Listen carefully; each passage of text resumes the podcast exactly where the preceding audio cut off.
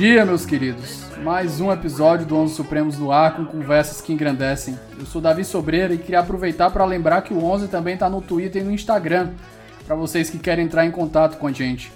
Ah, e antes que eu esqueça, o Onze agora tem um padrinho para quem quiser contribuir com esse projeto e participar dos bastidores dos nossos episódios lá no grupo no Telegram.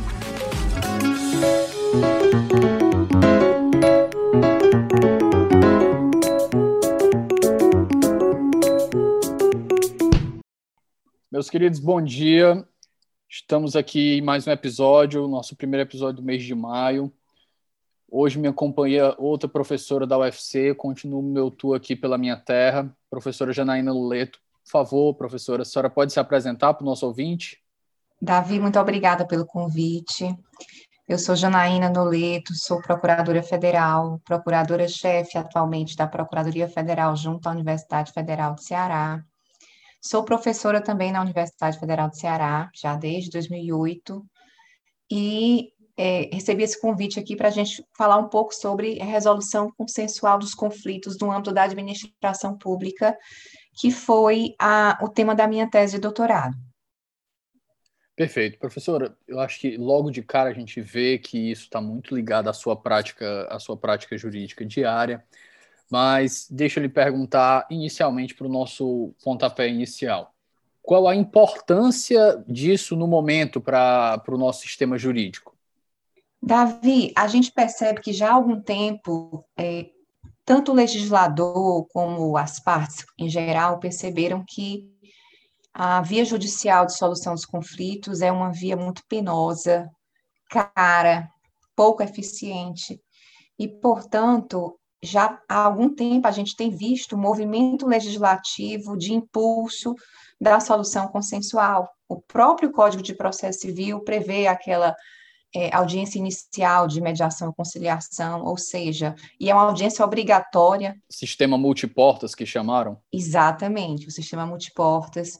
E a administração pública não podia ficar de fora disso. Não faz sentido que o Estado legislador impulsione as partes para a solução consensual e ele, Estado, parte, fique de fora desse movimento. Então, urge que o Estado se insira na era da, da consensualidade. É, é uma maneira de demonstrar, inclusive, que se trata realmente da melhor maneira de resolver os conflitos, ou seja, o Estado deve dar o exemplo. E é por isso que é tão importante, é tão urgente tratar dessa temática. Professora, é, historicamente e até estruturalmente, eu acho que é possível a gente afirmar que a gente adotou um modelo, o nosso modelo de justiça universal, com a gratuidade, com a gratuidade, a gratuidade de acesso à justiça.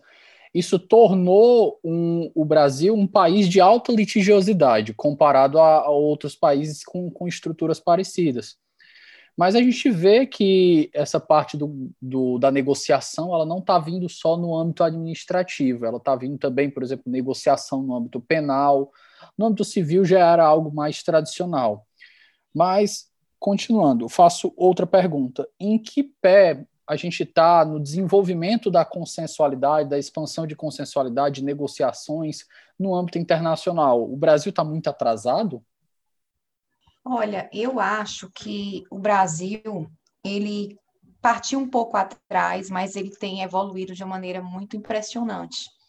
Inclusive, no que diz respeito à administração pública enquanto parte do litígio.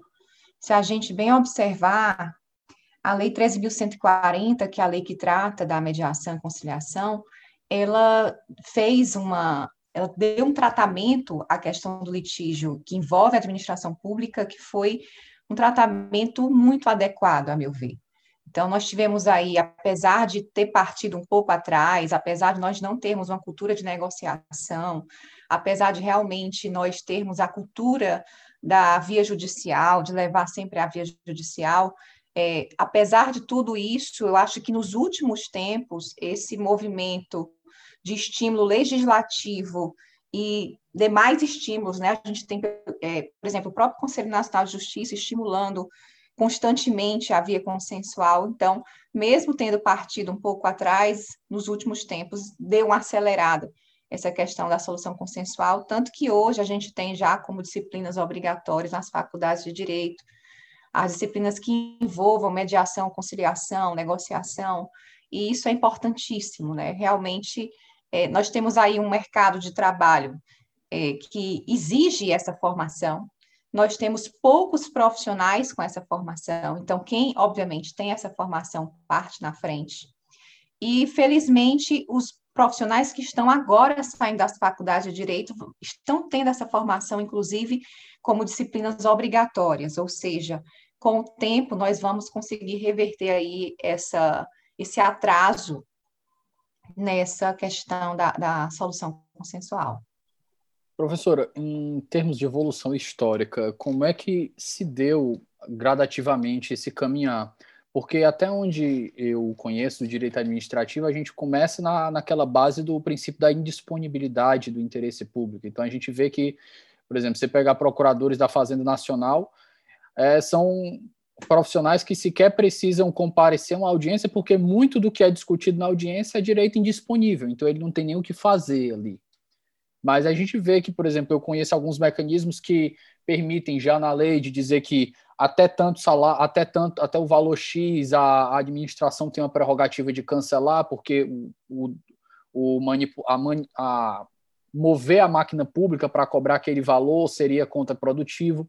Então, eu lhe pergunto, como é que se deu o caminhar disso? Isso veio depois da emenda 19? Davi, é, a gente passou muito tempo alimentando o mito da supremacia do interesse público. E com base nesse mito, nós tínhamos que isso impedia que o ente público pudesse negociar, resolver consensualmente os conflitos que envolvessem esse interesse público. E veja só, nós não temos um princípio da supremacia do interesse público, não existe, é, inclusive é contra qualquer lógica é, de norma principiológica, você dizer que uma norma principiológica prevê que um, interesse vai se sobrepor sobre outro interesse numa situação de colisão entre eles, já de forma prévia, você já estabelecer qual... A priorística. Exatamente. Então, o princípio da supremacia do interesse público, que por muito tempo foi alimentado no direito administrativo, foi tido também como um empecilho a que o Estado pudesse negociar pudesse sentar à mesa com a parte contrária para poder resolver seus conflitos consensualmente. Na verdade, o interesse público ele exige que o Estado, quando possível, sente à mesa para negociar, para resolver consensualmente. Ou seja, ele não é empecilho, ele é, na verdade, um fundamento da cooperação. Então, não há é, não é justificativa, embora seja muito usual a gente ouvir falar, ah, o Estado não vai negociar, não vai sentar à mesa, não vai acordar, não vai nem para audiência de conciliação, porque se trata de interesse público. Não há, na verdade, qualquer empecilho a que haja a negociação nessas situações, muito pelo contrário, é, esse interesse público exige do Estado uma postura de, de cooperação e, portanto, é, nós temos visto aí vários exemplos de, inclusive, litígios de, de, de altíssima relevância, interesses públicos, assim, bem, bem é, patentes, em que tem havido negociação por parte do ente público, e isso vem demonstrando que há, está havendo uma mudança de cultura muito rápida.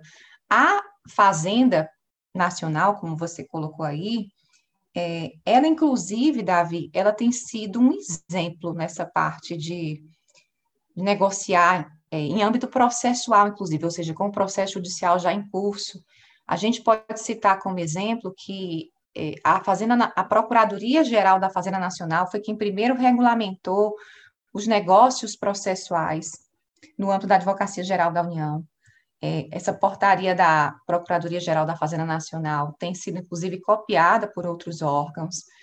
E uma coisa que eu sempre coloco, Davi, é que a regulamentação interna das procuradorias ela é fundamental para estimular postura de cooperação. Ou seja, o advogado público ele precisa do respaldo da sua procuradoria, da estipulação de critérios objetivos para que ele se sinta seguro para negociar. Isso porque nós vivemos uma sociedade que, infelizmente, tem uma, um sentimento de desconfiança com o servidor público. E não é diferente, obviamente, com o advogado público. É, é comum que as pessoas desconfiem quando há o reconhecimento de um direito, quando há uma solução consensual.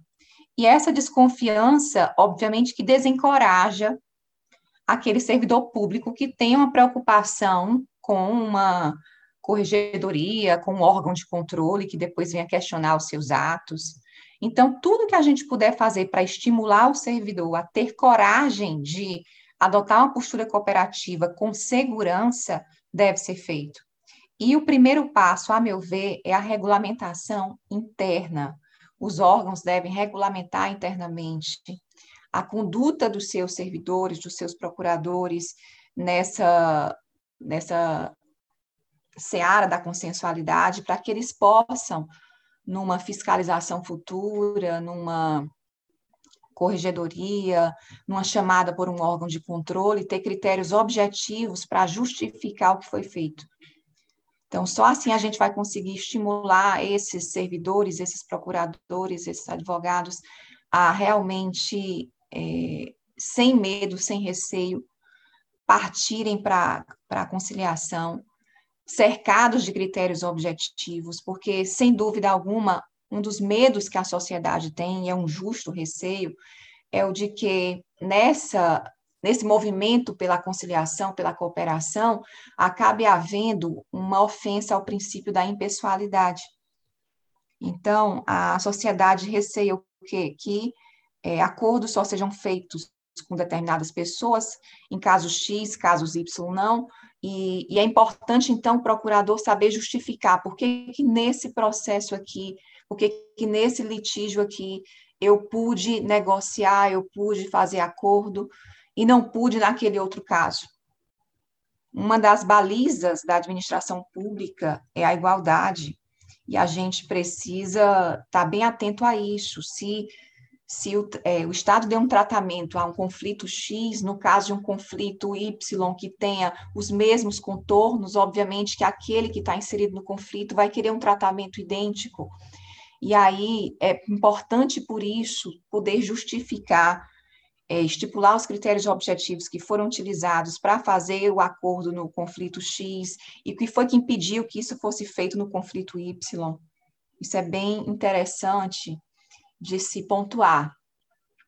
Essa questão de nós termos que garantir aquele que vai celebrar o acordo, aquele que vai negociar, aquele que vai é, dispor é, em âmbito administrativo, a gente ter como garantir que ele possa se justificar para a sociedade, se justificar perante o próprio órgão a que ele pertence e, especialmente, perante os órgãos de controle. Perfeito. Professor, um dos pontos que a senhora me chamou a atenção, e a senhora já bateu bastante nesse ponto, é a questão da objetividade. Realmente, um dos, dos pontos principais da necessidade da gente ter a indisponibilidade do, do interesse público é justamente o fato da gente não ter critérios objetivos para determinadas, para balizar determinadas situações. Como é que o poder público tem se portado na hora de criar esses critérios? existem formas da gente fazer uma, uma de possibilitar uma, uma, uma consensualidade de maneira objetiva, que a gente garanta um tratamento coerente com, com os jurisdicionados?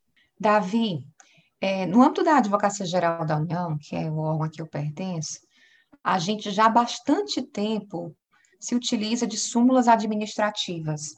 E aí o que ocorre? A Advocacia Geral da União vai mapeando como é que as matérias estão sendo tratadas na via judicial, e quando percebe que em determinadas matérias há já uma consolidação da jurisprudência, há então uma orientação para que os órgãos da administração, os órgãos da Advocacia Geral da União possam é, deixar de recorrer, é, reconhecer o pedido, negociar, fazer acordos, ou seja, existe uma, uma, um movimento pela, pelo tratamento uniforme de casos idênticos. No âmbito da administração, é muito comum que nós tenhamos aquelas ações repetitivas, ou seja, aquelas ações que é, são idênticas na questão de direito, e isso faz com que seja fácil, então, para a administração, quando quer abrir o canal de negociação para determinado assunto, fazer uma regulamentação interna que dê uma certa segurança aos seus procuradores para atuar em juízo, inclusive fora, fora dele. Se a gente bem observar a Lei 3.140, quando ela prevê as câmaras administrativas de solução dos conflitos, ela prevê que o próprio ente público é que vai selecionar os assuntos que vai querer abordar nessas câmaras. Então, obviamente que na seleção desses assuntos, o ente público vai verificar aqueles em que, na via judicial, a derrota do ente público é praticamente certa, é, vai verificar a questão orçamentária, como é que vai ser para poder saldar essas dívidas com o orçamento disponível. Então, há como o Estado se organizar para, de forma objetiva, estabelecer os assuntos que quer tratar de maneira consensual.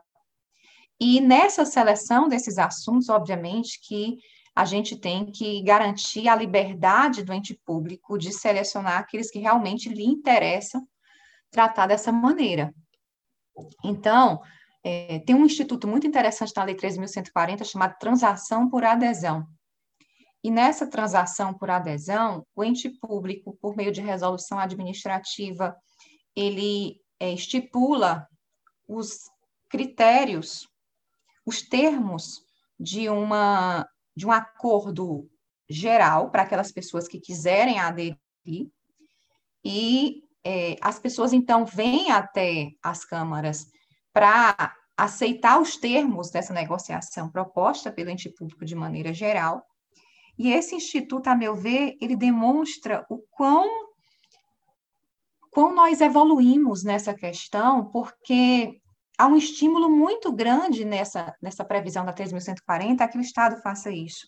Por exemplo, um dos maiores receios do ente público ao fazer algo dessa algo como isso antes da legislação da 3.140 ter previsto essa possibilidade, seria que esse ato da administração de propor esse acordo geral fosse tido como é, uma, algo que interrompe a prescrição, por exemplo. E a 3.140 veio deixar claro que não haverá interrupção da prescrição caso haja a propositura dessa transação por adesão por parte do ente público. Então, a legislação veio resguardar o Estado de, do receio de um prejuízo financeiro que pudesse advir da, da, dessa solução consensual a ser proposta por ele. Então, são muitos os mecanismos hoje em dia de que dispõe o Estado para poder negociar. Se a gente bem observar, antes da 3.140, aconteceu já no âmbito da administração pública federal de haver esse tipo de acordo geral com servidores públicos, por exemplo, e a via judicial considerar que essa negociação geral mesmo para, para aqueles que não aderiram, significava interrupção da prescrição, porque seria a administração reconhecendo ah, que tinha realmente uma dívida com aqueles servidores. Então, essa, esse passado de, de prejuízo financeiro para a administração, em virtude dessa interpretação de que aquilo era tido como ato interruptivo da prescrição, obviamente desestimulou o Estado a fazer eh, mais uma vez, outras vezes, esse tipo de negociação. E aí a legislação veio, então, dar esse respaldo, veio dizer que é, pode propor, sim, uma transação por adesão sobre o assunto que achar conveniente e que essa propositura da transação por adesão não significará, para aqueles que não aderirem, uma interrupção da prescrição. Isso é um exemplo de estímulo legislativo a que o Estado possa, sem receio de estar causando prejuízo financeiro grave, aí, um prejuízo ao erário, aos cofres públicos, tomar uma postura cooperativa. Professora, é, como essa nova, essa nova medida, essa nova postura por parte da administração pública tem impactado na quantidade de processo e na redução de custos para a própria máquina pública, porque até onde me ocorre, o Estado é um dos grandes, talvez o, é um dos grandes, não, o Estado é o maior litigante que existe no país, quer seja em sua, em, no polo ativo ou principalmente no polo passivo, sendo demandado por, alguma, por algum, algum direito, por alguma, alguma violação, o que quer que seja. Quais têm sido os resultados mostrados na prática com essa nova postura, essas novas medidas? Davi, realmente toda e qualquer pesquisa que a gente observe é, acerca dos números da justiça, relatório do CNJ, Justiça em Números, sempre vai deixar claro que o Estado é sim o maior repeat player, o maior litigante do país. É, especialmente a autarquia previdenciária, o INSS, a gente sabe que a Justiça Federal tem como cliente maior o INSS e é, realmente é uma situação que incomoda. Por quê? Porque o Estado ele estimula as pessoas a irem para a solução consensual, mas ao mesmo tempo ele está lá como é o maior litigante do país e, como você falou, geralmente no polo passivo. Então, isso demonstra que é necessário que o Estado ele vire a chave e a gente tem exemplos muito interessantes para citar, como, por exemplo, os mutirões previdenciários na Justiça Federal, que é uma iniciativa conjunta de Judiciário com a Advocacia Geral da União, é, para que haja uma, uma, um enxugamento do número de ações previdenciárias. É, nós temos, então, a própria Advocacia Geral da União estimulando de forma bastante é, intensa os acordos na seara previdenciária, e isso é mais um fator que demonstra a total, é, o total êxito desse tipo de iniciativa.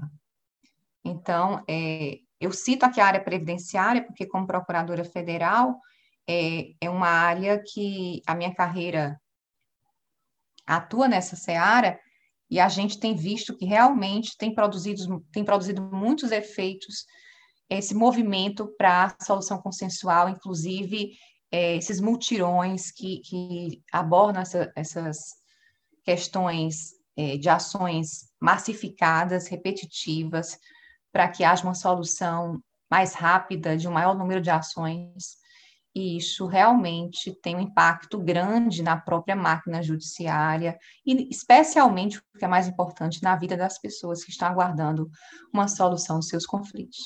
Nesse ponto é interessante ressaltar, né, professora, que uma posição mais voltada a, a soluções administrativas, ela não só vai reduzir os custos da máquina pública na parte do judiciário, como também ela vai trazer um, uma, maior, uma maior qualidade na segurança jurídica do país. Com certeza, Davi. Primeiro que, se houver uma solução administrativa, a gente vai ter aí uma economia com a própria máquina pública imensa. Se a gente bem observar, o próprio judiciário é máquina pública, então, quando o Estado leva os seus conflitos para o judiciário, ele está movimentando a sua máquina de procuradores, de servidores, para que aquilo seja levado à via judicial, e está movimentando a máquina judiciária, que também é uma máquina administrativa, e, portanto, por todos os ângulos que a gente observe, é mais interessante que se tente resolver consensualmente na seara administrativa. Então, tudo aquilo que pode ser resolvido na seara administrativa, a meu ver, deve ser resolvido na seara administrativa. E a questão da segurança jurídica que você colocou é importantíssima, porque veja, as pessoas, elas costumam crer na via judicial como a via mais segura. E o legislador ele tem ciência disso. As pessoas não confiam na solução dos conflitos fora da seara judicial. Normalmente as pessoas querem a chancela do poder judiciário para que se sintam seguras e o legislador, atento a essa questão, ele previu, por exemplo, que nos conflitos resolvidos no âmbito das câmaras administrativas, as partes possam, se quiserem, levar via judicial para homologação.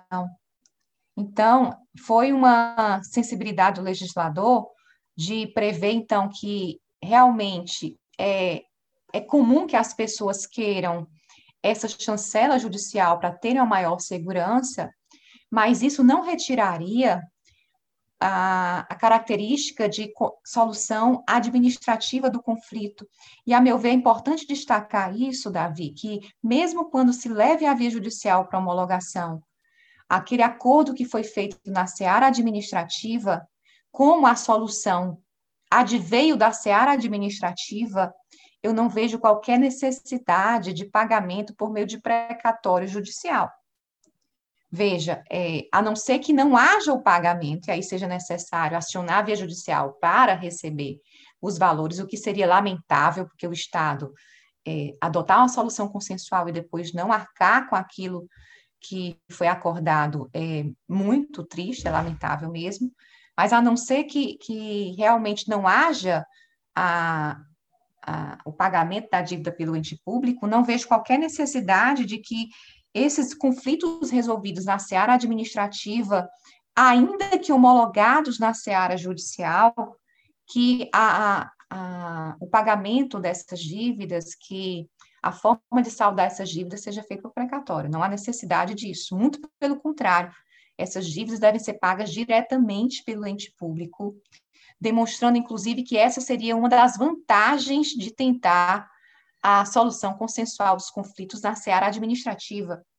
Demonstrar para o administrado que, se ele for para a via administrativa, ele vai receber imediatamente, não por meio de precatório, seria uma das grandes vantagens da seara administrativa, e, portanto, eu gosto sempre de frisar é, esse meu posicionamento, porque, veja, o, há um entendimento, inclusive, do Tribunal de Contas da União, que quando há um litígio na via judicial com ente público, ainda que se faça um acordo, é, o pagamento tem que ser feito por precatório, porque já existe ali uma lide estabelecida na via judicial e, portanto, ainda que, que haja essa solução consensual, o pagamento tem que ser feito por meio do precatório.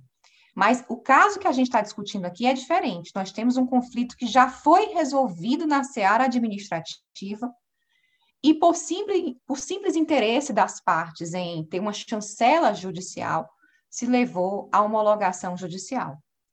É, essa ida ao Poder Judiciário simplesmente para chancelar esse acordo, que a Lei 13.140 prevê essa possibilidade de chancelar esse acordo para que aquilo valha como título executivo judicial, no caso não haver um cumprimento espontâneo, é, não faz com que na seara administrativa, na hora de cumprir a sua parte do acordo, o ente público tenha que fazê-lo por precatório. Não, não existe isso pagamento poderia ser feito diretamente, de imediato, sem qualquer necessidade de se observar a sistemática lá do precatório do artigo 100 da Constituição. E, a meu ver, esse é um dos grandes benefícios da solução de conflitos na seara, na seara administrativa. Professora, muito interessante essa observação sobre o precatório. É uma vantagem realmente substancial. Mas eu lhe pergunto, enquanto ela vai impactar o orçamento dos entes públicos, porque é, esses tipos de pagamentos que se, sejam negociados, eu, eu, eu não tenho uma ideia aqui. Eles são pagamentos pequenos, eles costumam ser pagamentos medianos. Como funciona? Você vai negociar uma dívida milionária que pode ter um impacto no orçamento? Isso daí vai chegar na hora do, da pessoa que tem o poder de negociar, ela vai calcular dentro do, do, da possibilidade do orçamento e dizer quando é que pode ser pago, ela pode dizer se ela vai parcelar, até onde vai a liberdade e até onde isso impacta o orçamento, se a senhora pode me, me dizer, pode me esclarecer esse ponto. Tá, joia. Excelente pergunta, Davi.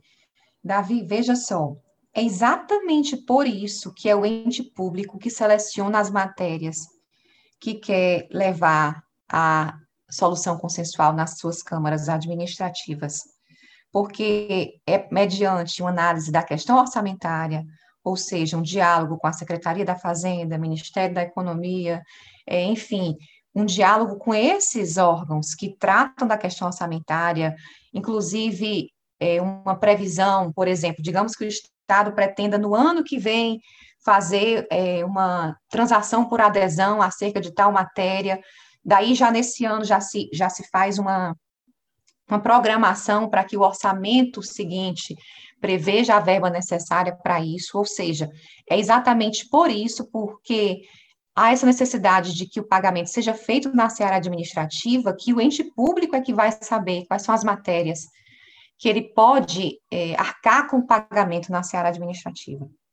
Então, esse diálogo com os órgãos que cuidam da questão orçamentária, com o próprio legislativo, na hora de, de aprovar a, a, a, legislação do orçamento, é, é indispensável. Mas, de toda e qualquer forma, o ente público tem que ter em mente que o pagamento vai ser feito na seara administrativa e que, portanto, ele, ao selecionar esses assuntos que vão ser levados à solução consensual, ele deve previamente conversar com esses setores a fim de evitar descredibilizar a, as câmaras administrativas com o não pagamento das suas dívidas. Então, é que ele selecione bem os assuntos, verifique que tem orçamento necessário para satisfazer essas obrigações e caso não tenha, não selecione. Mas é, selecionar os assuntos, fazer a solução consensual, fazer o acordo, e na hora do cumprimento não cumprir a obrigação, isso seria descredibilizar as câmaras administrativas, isso seria terrível do ponto de vista dessa evolução que nós tivemos. Ou seja, seria um passo atrás, seria as pessoas voltarem a descrer na solução fora do Poder Judiciário. Professora, outro ponto que eu queria lhe perguntar, antes da gente ir para as nossas considerações finais. O quanto dessa nova postura, esse novo, aqui usando a, linguagem de coach, desse novo mindset do, do, aparato, do aparato estatal, tem contribuído para uma cultura de menos litigiosidade no Brasil? Eu posso falar um pouco sobre a Advocacia Geral da União, que é o órgão a que eu pertenço, né? A gente tem visto nos últimos tempos um movimento muito intenso, muito intenso mesmo, para, a, para essa cultura de menor litigiosidade. Inclusive, Davi, antigamente era comum que os advogados públicos, eles na sua atuação, eles temessem perder prazos de recursos, não interporem os recursos até as últimas instâncias, é, com receio de que pudesse haver uma interpretação de que houve ali uma desídia no tratamento da matéria e tudo mais. E hoje é comum que os advogados públicos tenham uma preocupação de, nas situações em que um recurso ele é manifestamente é, incabível ou tem assim uma, uma grande possibilidade de improvimento, é, eles justificarem a sua não interposição, ao invés de interporem de maneira automática, porque essa interposição automática dos recursos é que pode pegar mal perante uma corregedoria, ou seja, é, o advogado público hoje, se ele recorre por recorrer, inclusive em matérias para as quais ele estaria autorizado a não recorrer, ou que é, se ele interpuser recursos que ocasionem um prejuízo grande para a administração, a gente sabe que hoje, quando você tem uma derrota na seara recursal, há um aumento da condenação, porque há um aumento da verba honorária que incide sobre o valor da condenação, ou seja, se nós temos um aumento do percentual de honorários, nós temos um aumento da condenação de uma maneira geral. Então, a interposição de todo e qualquer recurso tem que ser responsável.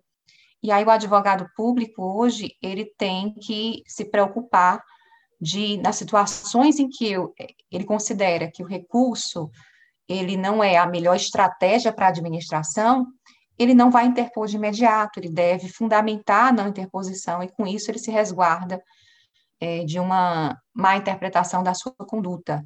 É mais seguro para o advogado público agir dessa maneira do que interpor o recurso de maneira automática e depois é, ser verificado que houve um prejuízo ali para a administração numa situação em que ele poderia ter evitado esse prejuízo com a não interposição do recurso. Então, nós estamos evoluindo, com certeza, é, no âmbito da Advocacia Geral da União, acredito que nas Procuradorias de Estado e Município também esteja havendo esse movimento de conscientização dos, dos advogados, dos procuradores, para essa, para essa questão da não interposição automática de recursos, para responsabilidade, inclusive, com o próprio interesse público, tendo em vista que pode haver uma piora da situação do ente público com a interposição de recursos que sejam é, incabíveis, recursos que sejam manifestamente improcedentes, tá?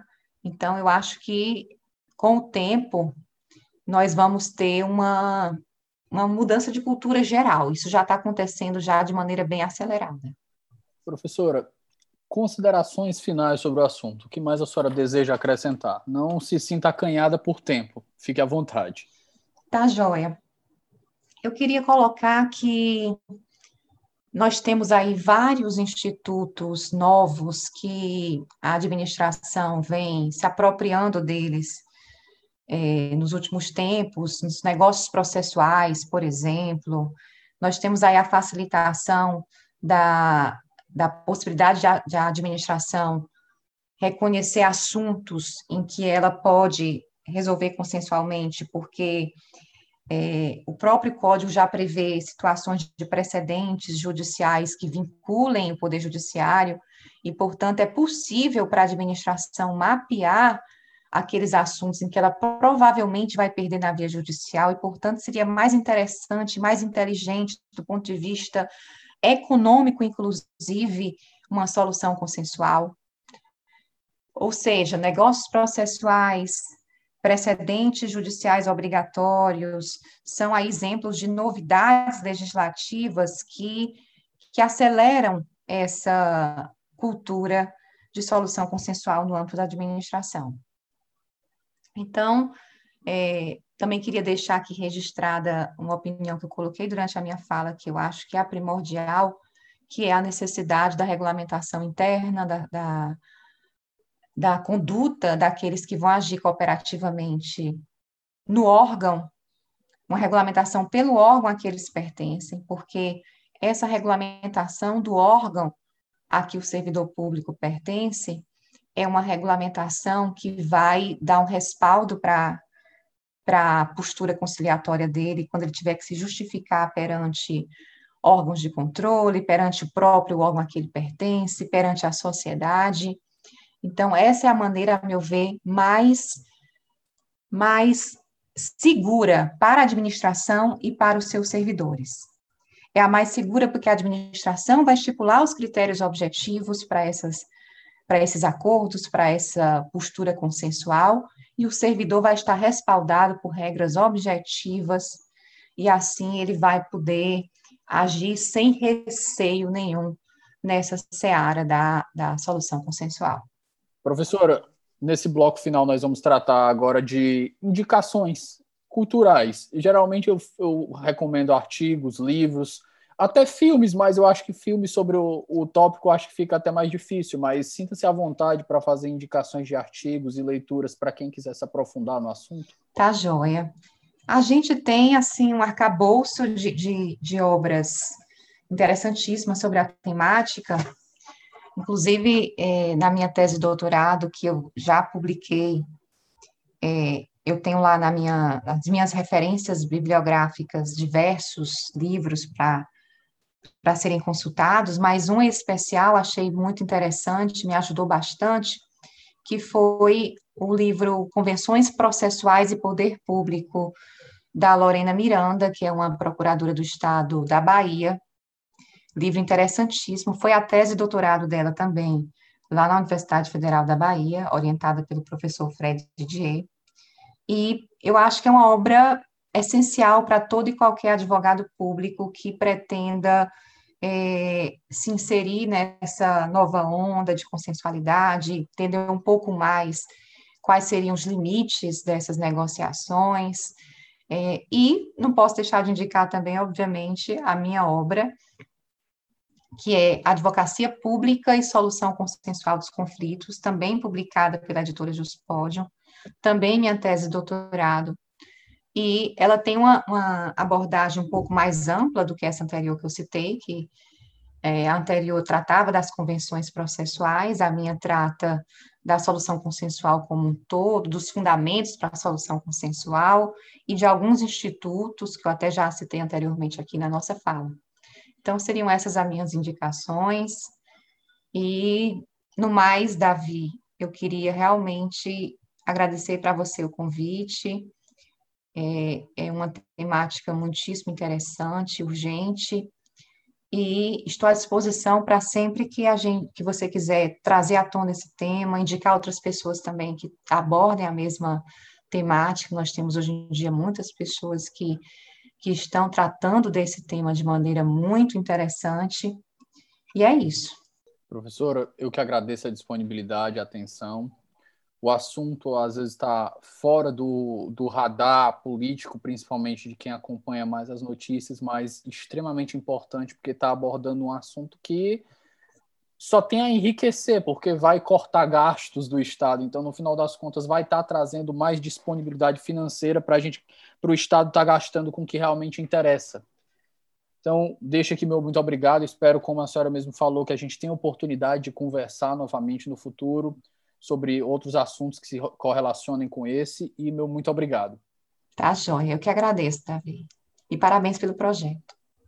Muito obrigado. Pessoal, fiquem nós ficamos por aqui e até a próxima.